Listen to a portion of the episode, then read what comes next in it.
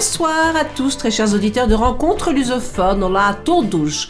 Soyez bienvenus sur la fréquence 96.9 de Radio Résonance à Bourges. Ce soir, une équipe au complet avec Jeff, Manu et moi-même Hélène. Olá Jeff, on va commencer par toi. Tudo bem no teu aquário? Tudo bem uh, no meu aquário. No meu aquário? aquário. Ça Bonjour à tout le monde, bonsoir à tous et à toutes. Et je te demandais si tu savais ce que c'était quoi, oui. Oui, est-ce que je suis bien dans mon aquarium? Oui bon, Bonsoir Manu. Euh, bonsoir à tout le monde. Ouais, tu constatais, tu étais ébahi devant les progrès bah, de Jeff. Oui, oui, oui. oui. c'est dommage pour l'accent, mais c'est. Dommage pour l'accent, ça viendra après, c'est la seconde étape. Chaque chose en son temps. Sogno. Ah oui, il faudra que tu le récites un jour à l'antenne, ce, ce, poème. Alors, ce Manu, tu vas nous parler d'Expo universelle. De l'exposition universelle de 1998, tout à fait. D'accord, d'accord. Et de, du, pont Vasco da Gama, qui est né en même temps. Oui, c'est ça, oui. Pour l'occasion. Hum, pour l'occasion. Très bien. Eh bien, moi, quant à moi, je vous ai préparé une petite chronique sur le pays du soleil levant. Quel rapport avec le Portugal? Vous verrez bien. Allez, on y va? Bora, Jeff Bora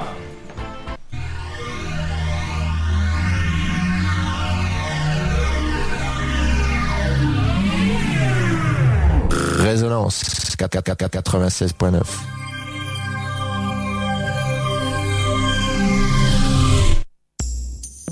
Rencontre lusophone, on n'est pas à l'abri d'un coup de gueule ou d'un coup de cœur. C'est la petite chronique. C'est la petite chronique. Cette semaine, figurez-vous que je suis tombée sur une petite pépite que j'aimerais bien partager avec vous ce soir. En surfant sur YouTube, je suis tombée sur une chanteuse japonaise, et oui, japonaise, qui chantait du fado et en plus joliment accompagnée par un musicien japonais lui aussi et qui a la guitare et qui jouait la guitare portugaise. Elle s'appelle Kumiko Tsumori et je vous la ferai écouter tout à l'heure à la fin de cette chronique. Alors oui, elle a une façon tout à fait personnelle et certainement très japonisante d'interpréter le fado, mais ça a beaucoup de charme et ça s'écoute très bien. Mais je ne vous cacherai pas qu'elle a été beaucoup critiquée et calomniée sur les réseaux sociaux sur sa façon d'interpréter le fado. Mais est-ce vraiment une surprise? Pas vraiment. La critique est facile et elle est surtout la puissance des impuissants, comme le disait le grand Lamartine.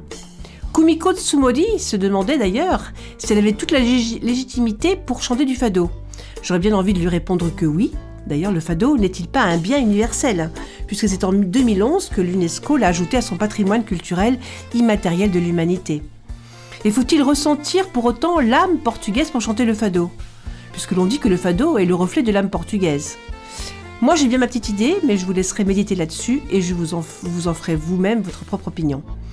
Moi, en tout cas, je suis très fière de constater combien ce chant portugais a dépassé les frontières, puisqu'il, je trouve, euh, qu'il se marie à la perfection avec tout un tas de cultures.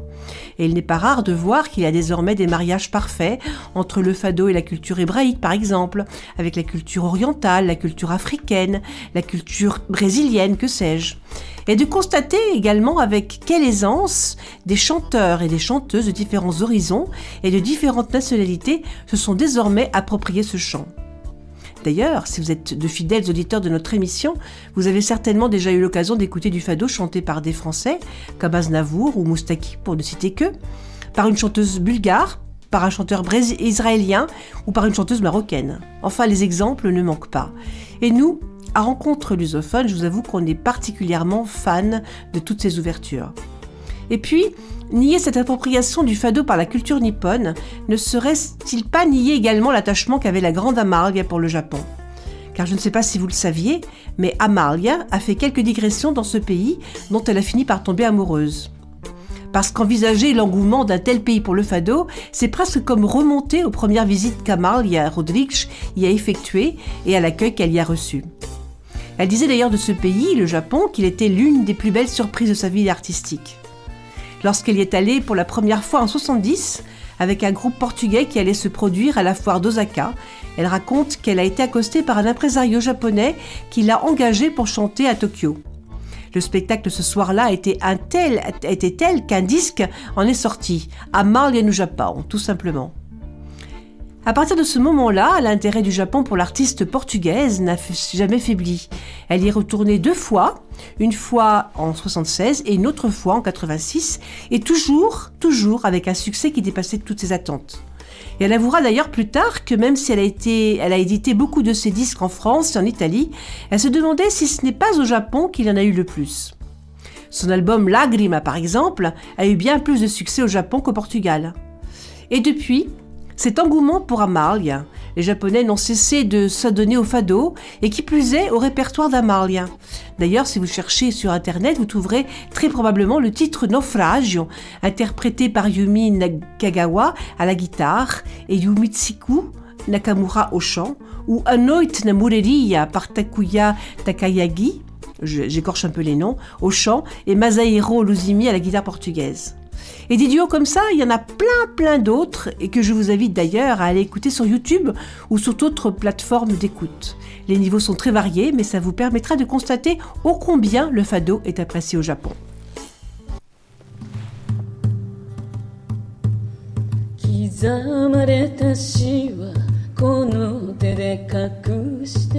あなたの目から逃げ出した夢悪魔に 震えた浜辺の朝あなたのいない何度目の朝悪魔に震えた浜辺の朝あなたのいない何度目の朝。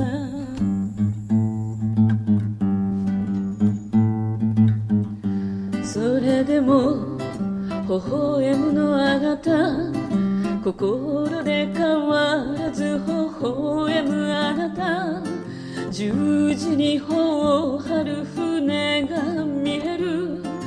手を振って波間からあの橋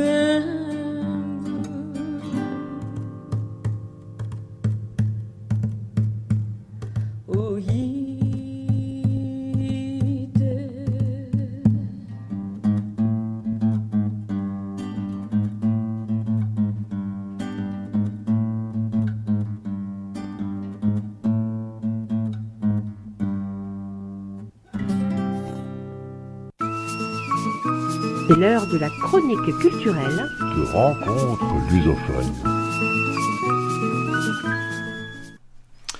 Au siècle dernier, le Portugal organisa deux expositions universelles.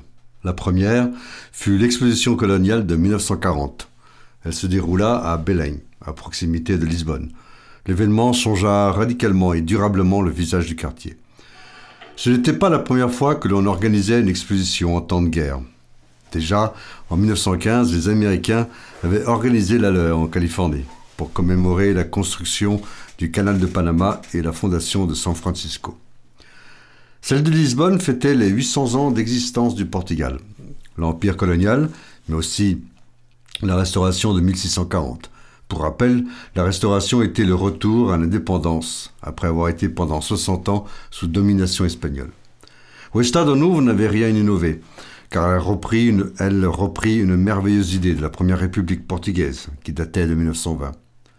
En 1940, juste deux pays y participèrent, le Brésil et le Portugal, et bien entendu la participation des colonies portugaises, Angola, Mozambique, Cabo Verde, etc.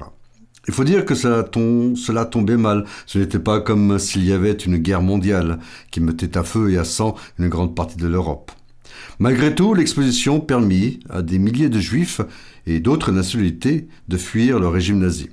La plupart arrivaient au Portugal avec le prétexte de visiter l'exposition et puis, dans les jours qui suivaient leur visite, on les voyait tenter de s'embarquer sur un navire, généralement en partance vers les États-Unis ou bien le Brésil. C'était une vraie folie. Des milliers de personnes vivaient et campaient carrément sur les quais de la capitale, avec l'espoir de partir vers le nouveau monde. Quand un bateau était en partance, la bousculade était indescriptible. Les gens se battaient, se vociféraient, se bousculaient pour avoir une place. Bien souvent, beaucoup tombaient dans l'eau et quelquefois certains se noyaient. Les places étaient chères sur les paquebots ou les cargos. Les plus pauvres passaient à fond de cale leur traversée vers la liberté. D'autres, par manque de cabine, dormaient sur les ponts des navires. C'était le prix à payer pour éviter, en ce qui concernait les Juifs, de tomber entre les mains des nazis. Les espions des Allemands qui demeuraient à Lisbonne devaient fulminer de rage de ne pouvoir rien faire pour retenir les chanceux qui s'embarquaient. Il faut bien le reconnaître, c'était une bien triste époque pour les contemporains, mais tellement fascinante pour nous les hommes du XXIe siècle. Car nous nous sommes tous posé un jour cette question. Qu'aurions-nous fait à cette époque? Quel comportement aurions-nous eu si nous avions vécu en France ou dans d'autres pays en guerre? Aurions-nous été des collabos, des résistants, ou des héros de guerre, ou bien encore des morts pour la patrie, ou bien tout simplement rien? Ah si, nous aurions eu qu'une seule préoccupation en tête, comme sûrement 90% des gens dans ces années terribles, manger. Trouver chaque jour que Dieu faisait de quoi se sustenter, et ne pas crever de faim, surtout dans les villes. À la campagne, les gens étaient, on va dire, quelque peu épargnés. Chacun avec son petit lopin de terre avait son propre potager, et il ne mangeait pas que du topinambour. 50 ans, 58 ans plus tard, le Portugal remettra ça.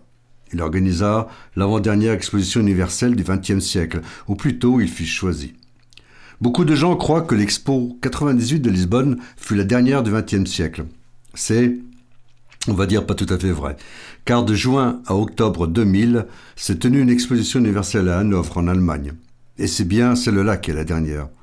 Car beaucoup font l'erreur, mais l'année 2000 faisait partie du XXe siècle. Le XXIe siècle commença réellement le 1er janvier 2001. Ceci étant dit, revenons plutôt à nos moutons. L'Expo 98 ne manqua pas de panache. Le thème était tout simplement évident pour les Portugais. L'océan, un patrimoine pour le futur. Tout un programme.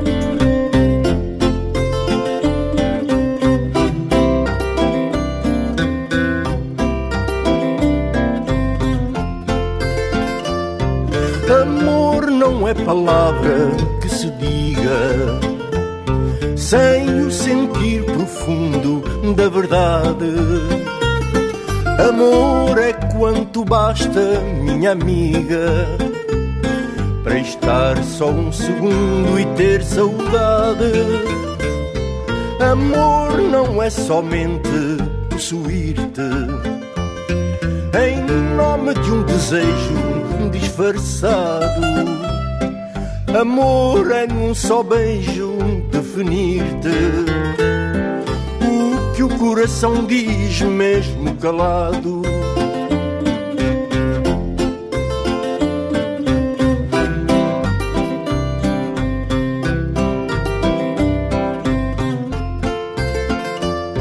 Amor pode ser dor, pode ser pranto, Pode do prazer ser rei senhor Pode passar a margem do encanto. Como pode nem mesmo ser amor. E quem o amor perder deve lembrar. Por muito que lhe doa a maior dor que só um outro amor pode acalmar. O resto de que foi um grande amor.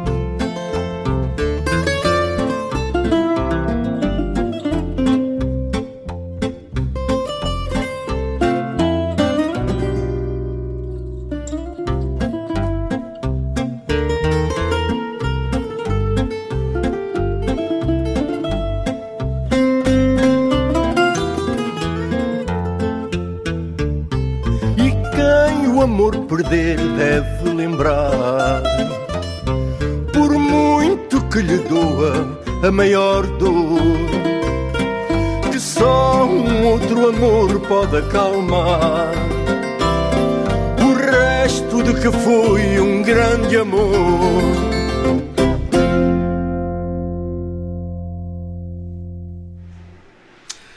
Depuis l'intégration du Portugal à l'Union européenne, en compagnie de l'Espagne en 1986, le pays allait mieux.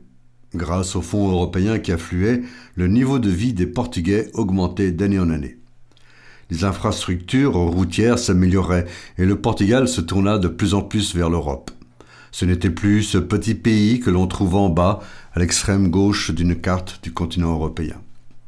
Ils voulaient se faire connaître aux yeux du monde entier et montrer leur savoir-faire et leur envie de se faire une petite place au soleil au sein de l'Union européenne. Car après tout, ce sont nos ancêtres qui ont inventé le monde moderne avec les premières explorations maritimes au XVe siècle.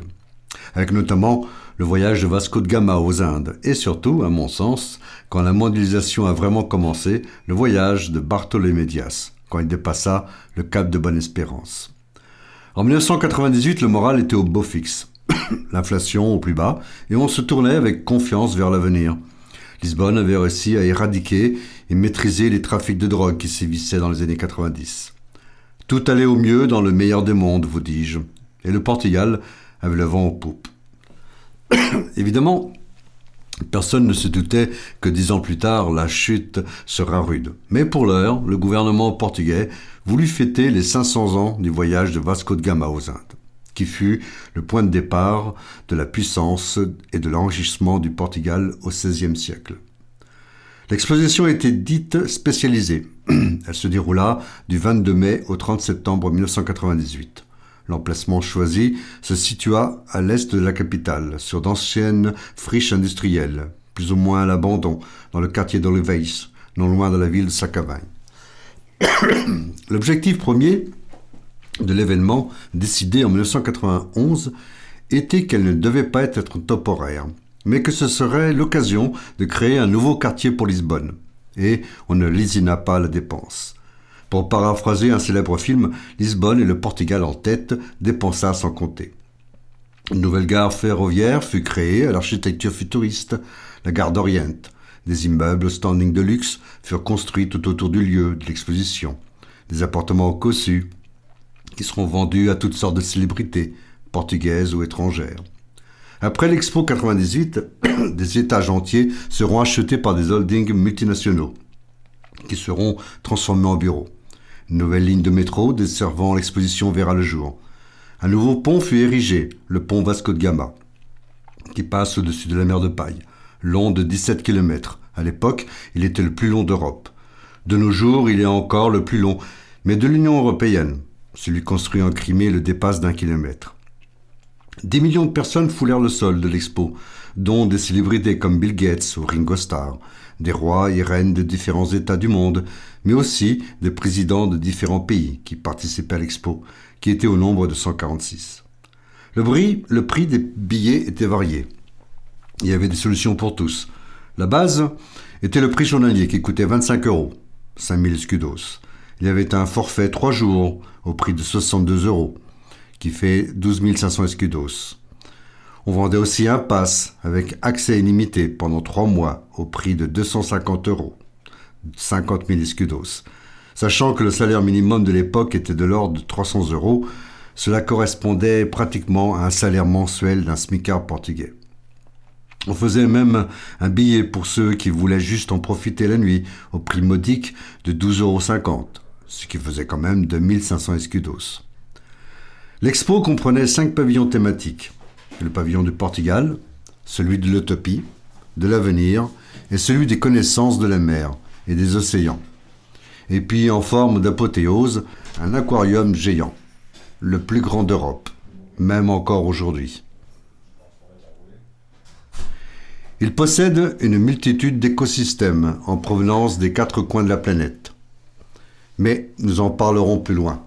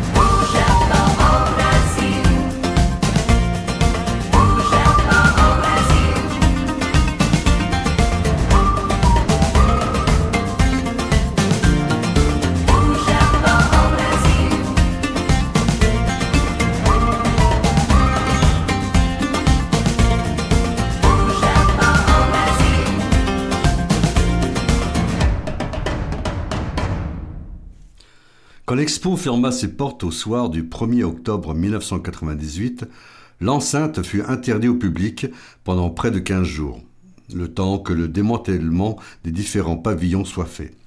Le premier week-end de la réouverture, le parc accueillit 100 000 visiteurs. Les mois qui suivirent, on venda de nombreuses zones du parc. À la fin des ventes, les revenus engrangés avaient dépassé huit fois le coût de l'exposition. Le quartier avait fini par attirer des institutions et des grandes multinationales telles que Vodafone, Microsoft, Sonoecom, SGPS et Sony, et tant d'autres. Le quartier de nos jours a 28 000 habitants et pas les plus pauvres, croyez-moi. En termes d'habitat, avec la paroisse de Misericordia, le Parc des Nations est l'un des plus chers de Lisbonne. En location, il faut compter entre 12 et 20 euros le mètre carré. Pour ce qui est d'acheter, il faut compter environ entre 3200 et 3500 euros le mètre carré. Nous voyons tout de suite qu'il n'y a aucune commune mesure avec l'exposition de Salazar de 1940, qui n'accueillit, si j'ose m'exprimer ainsi, que 3 millions de visiteurs. Ce qui est, pour le contexte de l'époque, élevé.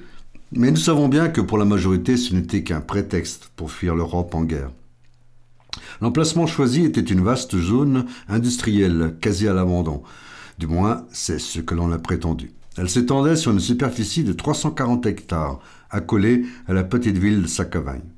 Malgré tout, l'aspect si peu touristique du lieu était habité. On appellerait aujourd'hui le quartier d'Oliveis de l'époque un quartier populaire. Il est habité par des classes pauvres, bien évidemment, et doté d'un pouvoir socio-économique inexistant. Vous pensez bien que ces braves gens furent invités prestement d'aller voir ailleurs quelques autres quartiers où ils purent être relogés, avec bien sûr un petit dédommagement. Cela est de soi. Les Portugais ne sont pas des monstres, que diable.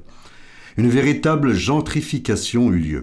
La pauvreté ne devait absolument pas côtoyer la magnifique exposition qui allait redorer pour de longues décennies le blason du Portugal. Pour rappel, la gentrification est le processus par lequel la population d'un quartier populaire fait place à une couche sociale plus aisée. Et c'est ce qui s'est passé. D'un quartier pauvre, en l'espace de quelques années, il est devenu un quartier riche et huppé, et aussi le plus, le plus visité par les touristes. Le Parc des Nations attire des millions de visiteurs tous les ans. Mais revenons en arrière. Au début des années 90, quand la décision d'organiser l'expo fut prise, il fallait faire place nette. Et croyez-moi, il y avait du boulot. L'opération se déroulera sur 5 km le long du fleuve. Il y avait là les bâtiments de l'ancienne raffinerie Sacor qui était installée au Cap Ruivo. Dans les années 50 et 60, la jetée du Cap Ruivo desservait les pétroliers de chargement et de déchargement de la raffinerie. Il était devenu le terminal le plus important pour les pétroliers et les navires gaziers du port de Lisbonne. Passo os meus dias em longas filas, em aldeias, vilas e cidades. As andorinhas é que são rainhas, a voar as linhas da liberdade. Eu quero tirar os pés do chão, quero voar daqui para fora, ir embora de avião e só voltar um dia. por amor.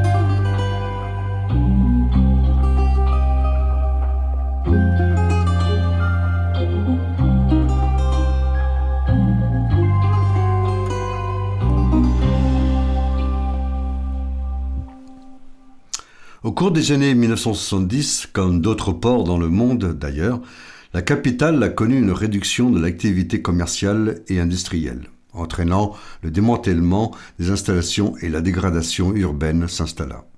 Ce qui est cocasse, c'est que Sakor, en 1940, fut obligé de s'installer par le régime dans l'est de la capitale pour éviter de faire de l'ombre à l'exposition coloniale de Salazar à Belém. 50 ans plus tard, on démolira les bâtiments de la raffinerie pour permettre à une nouvelle exposition de s'installer. Amusant, n'est-ce pas? On y trouvait également un abattoir et tout le long du Tage, des dépotoirs à ciel ouvert, des vieux magasins de l'armée. Il y avait aussi une vieille arène de corrida et d'autres bâtiments industriels, plus ou moins vétustes. Il paraît que l'on trouvait des décharges sauvages tout le long du fleuve qui atteignait presque Bellafranca-Chira. Il n'empêche qu'en 1993, la zone abritait encore une centaine d'entreprises qui employaient non loin de 3000 personnes. De plus, selon les chiffres de l'organisme qui organisait l'expo, environ 1000 personnes habitaient sur place. Il y a des chances que cela soit un chiffre qui portera à caution. Les gens qui habitaient là étaient la plupart des populations rurales. Ils étaient partis de leur petit village natal pour tenter de gagner mieux leur vie dans la capitale. Il y avait aussi une forte communauté de Roms, en portugais des ciganos, et beaucoup de laissés pour compte. Bref, les expulsions furent mises en place en trop de remords. L'exposition en lui-même, tout le long des quatre mois de son ouverture, occupa seulement 110 hectares. Tous les pays avaient tous leur pavillon plus ou moins important. Le pavillon français fut un de ceux qui eurent beaucoup de succès. Il reçut la visite de 1 770 352 visiteurs, ce qui représentait dans les 20% des visiteurs totaux de l'expo. Il avait été conçu sur le thème imposé, la mer et ses ressources pour le futur de l'humanité. La visite ne devait pas durer plus de 30 minutes, et on invitait les gens à ne pas traîner pour éviter les embouteillages. Car si les premiers mois il y avait 9000 visiteurs par jour, vers la fin, en août et septembre, le chiffre atteignait 22 000 personnes par jour. Je n'ose imaginer le monde qu'il devait y avoir. Ce fut Philippe Delis qui conçut le parcours du pavillon français, un projet tout en dénivelé et escarpement, découpé comme une côte, traversé par une grande voile simulant la mer. On y voyait des fonds marins imaginaires créés de toutes pièces. Il y avait aussi une maquette d'une station offshore. Les technologies utilisées par l'Ifremer y étaient représentées également. Et bien d'autres choses. Le pavillon dans son ensemble était réellement dans le thème Les océans patrimoine du futur. Le pavillon français, dans sa totalité, occupait 1300 mètres carrés. La plupart des pavillons seront démontés une fois l'expo finie, sauf quelques-uns. Les principaux, en fait, qui furent construits en dur. Tout d'abord, il reste le téléphérique qui, qui donne du haut de 30 mètres une vue imprenable sur le parc et la mer de paille. Aujourd'hui, les prix des billets pour la balade varient entre 2 et 3,95 euros. Il reste aussi évidemment l'océanorium. Dans cet énorme aquarium, on y trouve plus de 8000 organismes, animaux et plantes, de plus de 500 espèces différentes. Le but avoué était de continuer à inciter les gens de continuer à fréquenter le quartier du Parc des Nations. L'objectif fut une réussite. L'aquarium eut plus d'un million de visiteurs la première année qui suivit la fermeture de l'expo.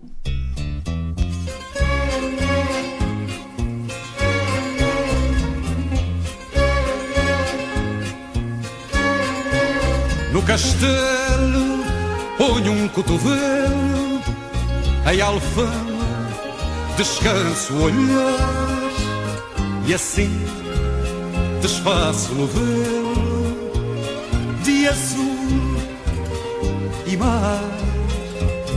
À ribeira encosto a cabeça Almofada da cama do Tejo Com lençóis bordados à pressa Na cambareia e um beijo. Lisboa, menina e moça Menina Da luz que os meus olhos veem Tão pura. Teus seios são as colinas Varina Pregão que matarás à porta Ternura. Cidade a ponto luz bordada Toalha à beira-mar estendida Lisboa, menina e moça amada, cidade, mulher da minha vida.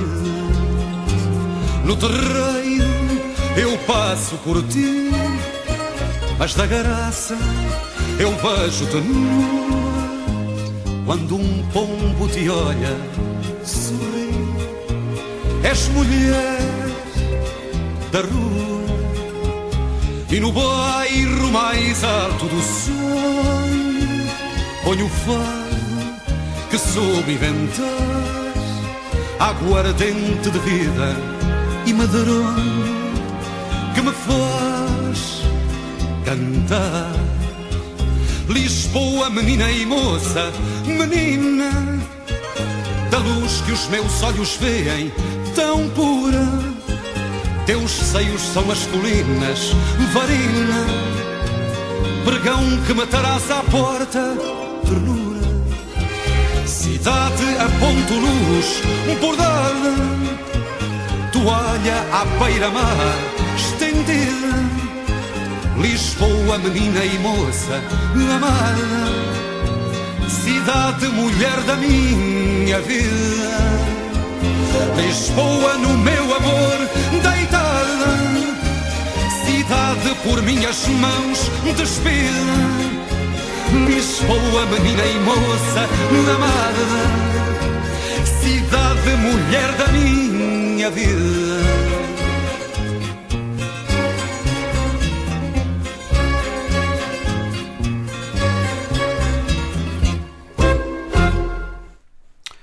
Depuis son ouverture en 1998, plus de 23 millions de personnes ont déambulé dans les couloirs de l'aquarium. Selon le site TriAdvisor, il est le meilleur aquarium du monde. Malgré le prix assez excessif, du moins selon mon humble avis, de l'ordre de 16 euros, c'est vrai qu'il est très visité. Le pavillon de l'Utopie fut gardé également. De nos jours, il est nommé l'Arena Altis. C'est la plus grande salle de concert du Portugal. Le bâtiment a été conçu par l'architecte portugais Regino Cruz. Il y a aussi le Peter Café Sport, originaire des Açores. Il acquit une renommée mondiale pour avoir été un point d'arrêt des, nombreux équipages de yachts qui accostaient à Fayal dans l'archipel.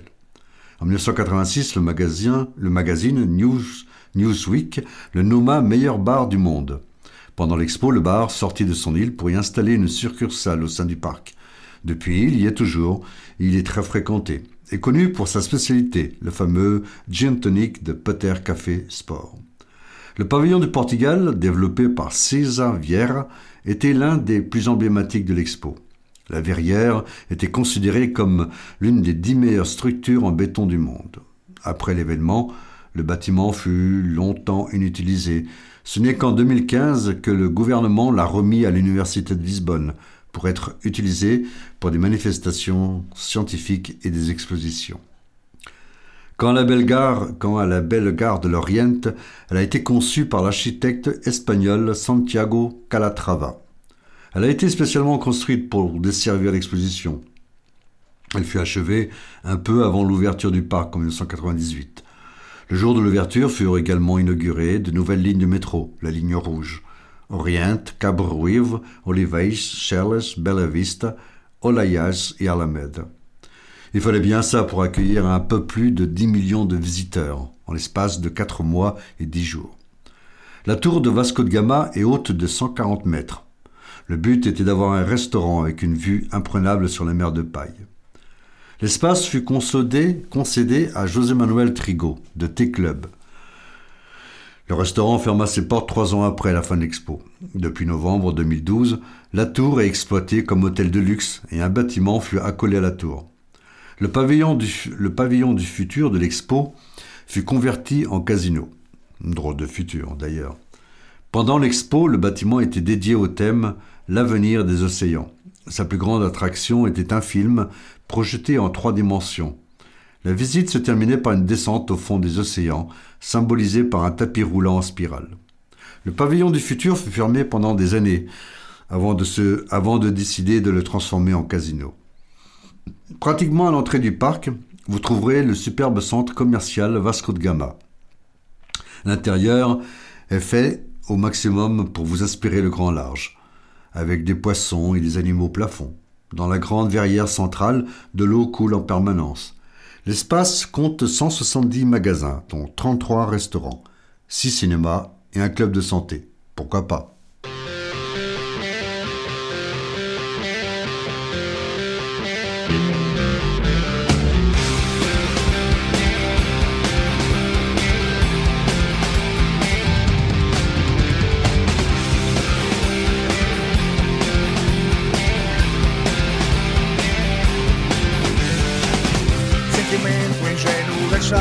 Rebentar Quanto mais pensares assim, vai te for desconfiar Deixa o tempo passar, tento chamar-te a atenção. Deixei de acreditar depois de uma explicação. O lado interno da imaginação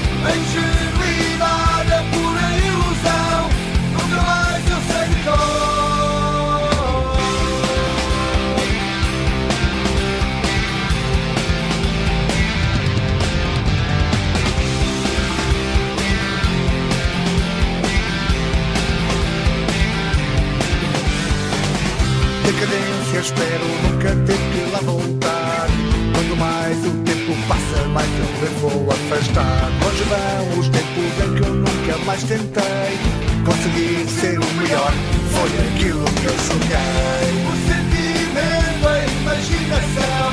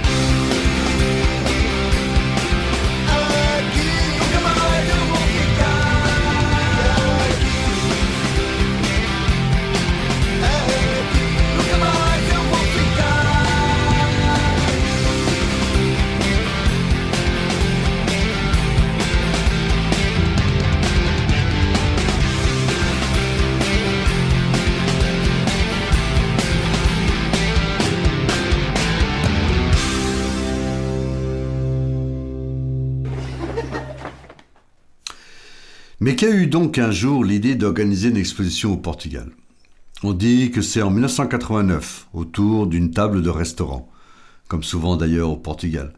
Il y avait là un certain Antonio Mega Ferreira et son équipe, tous journalistes, et dans l'euphorie ambiant, lancèrent l'idée d'une exposition. Si un temps le thème choisi était au Mercado do Oriento, l'équipe de Ferreira conclura plus tard, et en étant moins euphorique, que le thème des océans était meilleur. Quatre ans plus tard, à Paris, Mega Ferreira, Torres, Campos et le président de la République de l'époque, Georges Sampaio, verront leur rêve se réaliser.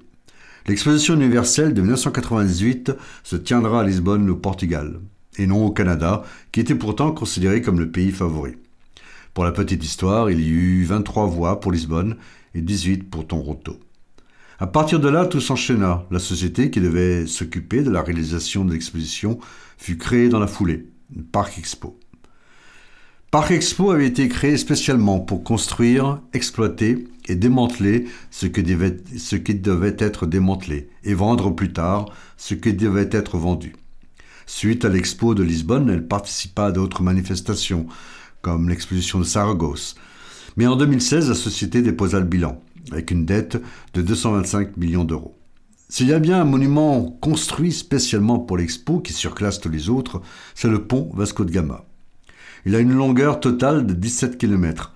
Il enjambe la mer de paille entre Sacavin et Alcochete, non loin du parc des Nations. Dans le courant des années 90, un deuxième pont à Lisbonne était devenu une nécessité.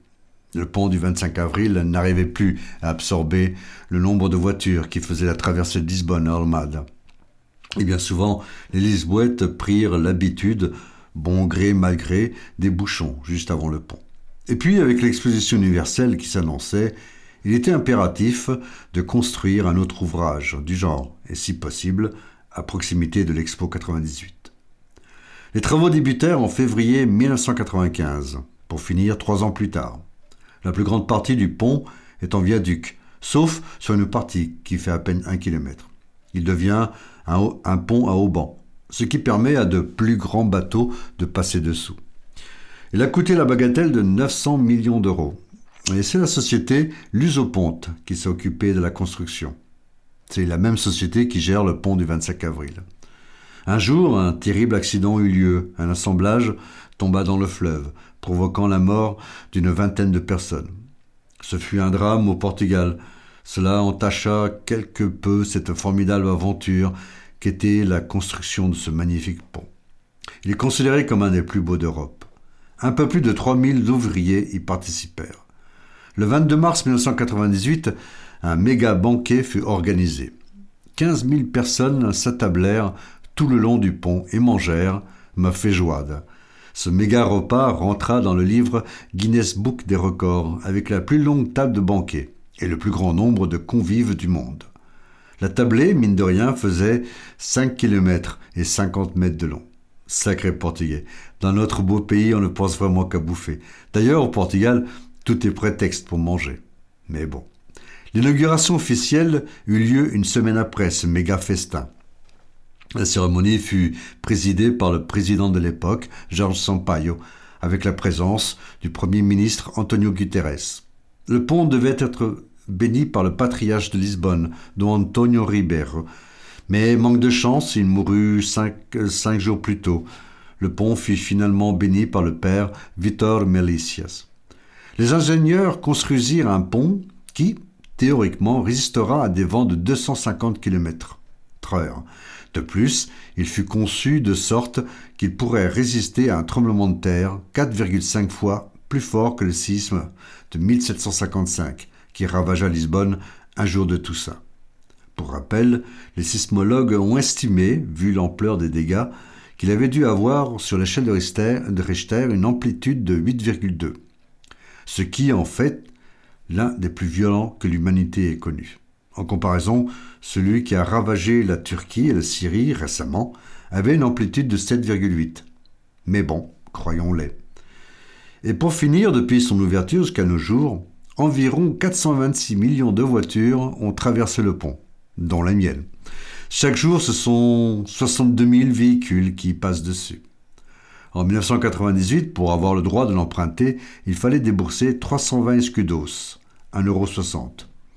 Le péage, pour les voitures, est de l'ordre de nos jours de 2,90€ et peut monter pour la classe 4, sûrement les camions, jusqu'à 12,40€. En calculant bien, on s'aperçoit que le pont est pratiquement remboursé. Incroyable, n'est-ce pas? Mais il est peu probable qu'un jour il supprime le péage. Il ne faut pas rêver. Car une œuvre d'art pareille coûte cher en entretien.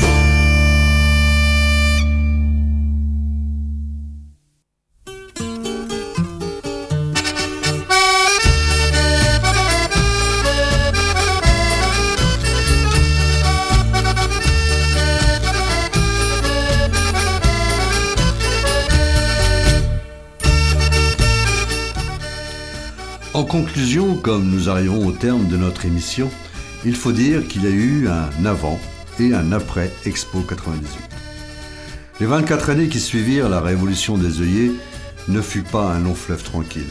L'ombre Novo planait toujours au sein même de l'État. Jusqu'aux années 80, la corruption et les passe-droits gangrénaient toutes les franges des administrations. Que ce soit du simple employé municipal au président de la Camera municipale, l'équivalent du maire en France, les trafics d'influence étaient monnaie courant- courante dans tous les domaines, dans les banques, les assurances, etc. etc. Et malgré l'adhésion à l'Union européenne en 1986, les mauvaises habitudes héritées du régime salazariste avaient la dent dure et on était loin de l'épuration que certains utopistes avaient espéré. Mais au fil des années, avec la génération Salazar vieillissante, une nouvelle ère s'amorça. Et l'Expo 98 servit réellement de tremplin au Portugal. Il lui permit de rentrer fièrement dans le XXIe siècle. Il est vrai qu'en 2008, le pays faillit basculer dans la banqueroute. Mais en 2022, le Portugal connut une croissance de 6,7%. C'était le taux le plus élevé depuis 35 ans. Par la suite, comme la majorité des autres pays européens, il a reçu de plein fouet la hausse des énergies. Mais en s'associant avec l'Espagne, ils ont la prétention, portugais et espagnols, d'être pratiquement indépendants énergétiquement du reste de l'Union européenne, du moins en ce qui concerne l'électricité. Hélas, la Banque du Portugal, pour 2023, n'est pas très optimiste et table juste sur une petite croissance de l'ordre de 1,5%. La guerre en Ukraine, mais pas que, engendra une grosse inflation à travers l'Europe. Et les soi-disant sanctions que l'Union européenne a voulu infliger aux Russes n'a fait que dégrader le niveau de vie des Européens moyens. Mais le Portugal, comme les autres pays du vieux continent, sauront relever la tête dignement et contrecarrer les Chinois, et surtout les Américains, qui sont, du moins pour le moment, les grands gagnants économiquement du conflit qui oppose Russes et Ukrainiens. Après tout, ce sont les Européens qui ont inventé le monde moderne, avec les bienfaits, mais aussi les défauts qui vont avec.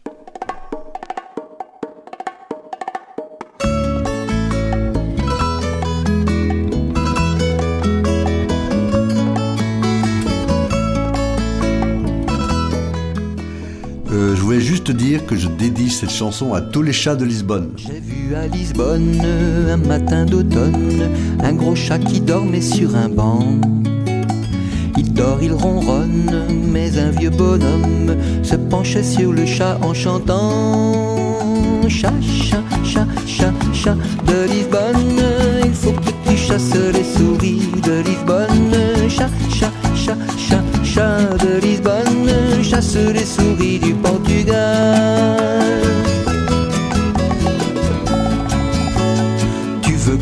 Qu'on te serve des choses en conserve, du chiba, du chiba, du ronron. Mais il faut que tu saches qu'il faut que tu chasses, sinon je me fâche pour de bon. Chat, chat, chat, chat de Lisbonne, il faut que tu chasses les souris de Lisbonne. Chat, chat, chat, chat, chat de Lisbonne, chasse les souris du Portugal.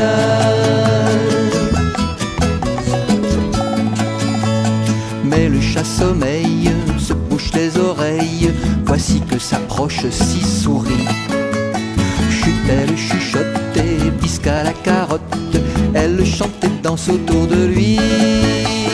Chat, chat, chat, chat, chat de Lisbonne. Il faut que tu chasses les souris de Lisbonne. Chat, chat, chat, chat, chat de Lisbonne. Chasse les souris du Portugal.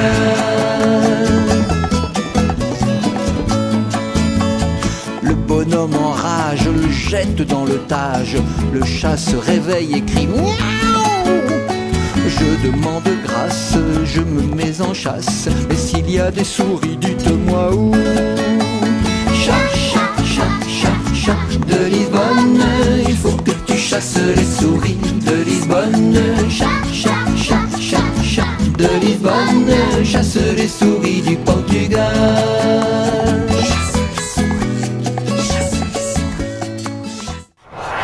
maximum de musique, Un maximum de son, 96.9. C'est Radio Résonance. Et voilà, ainsi se termine notre émission de ce soir. J'espère qu'elle vous a plu. Bon week-end à tous et à une prochaine fois. Bye Et oui, c'est la fin de notre émission, mais sachez que vous pouvez nous retrouver dès ce soir grâce à notre podcast sur la page de Radio Résonance et de Rencontres lusophones. Sinon, bah, vous pouvez toujours, toujours nous écouter ou nous réécouter demain à 20h30. Et n'oubliez pas que les billets pour le concert du Fado du 1er avril sont encore en vente à la Maison des Associations pour trois semaines. Mais dépêchez-vous car les ventes s'envolent. La semaine prochaine, vous disposerez d'une permanence les 7 et 10 mars de 18h à 20h et c'est d'ailleurs moi qui vais en assurer la, euh, la permanence. Sinon, vous avez également le numéro de téléphone 07 63 73 03 60 pour réserver vos places. Et si vous n'avez pas pu noter toutes nos consignes, pas de panique, vous retrouverez toutes ces infos sur la page Facebook et le site de l'association France-Portugal 18. D'ici là, bon week-end à tous. Mais. de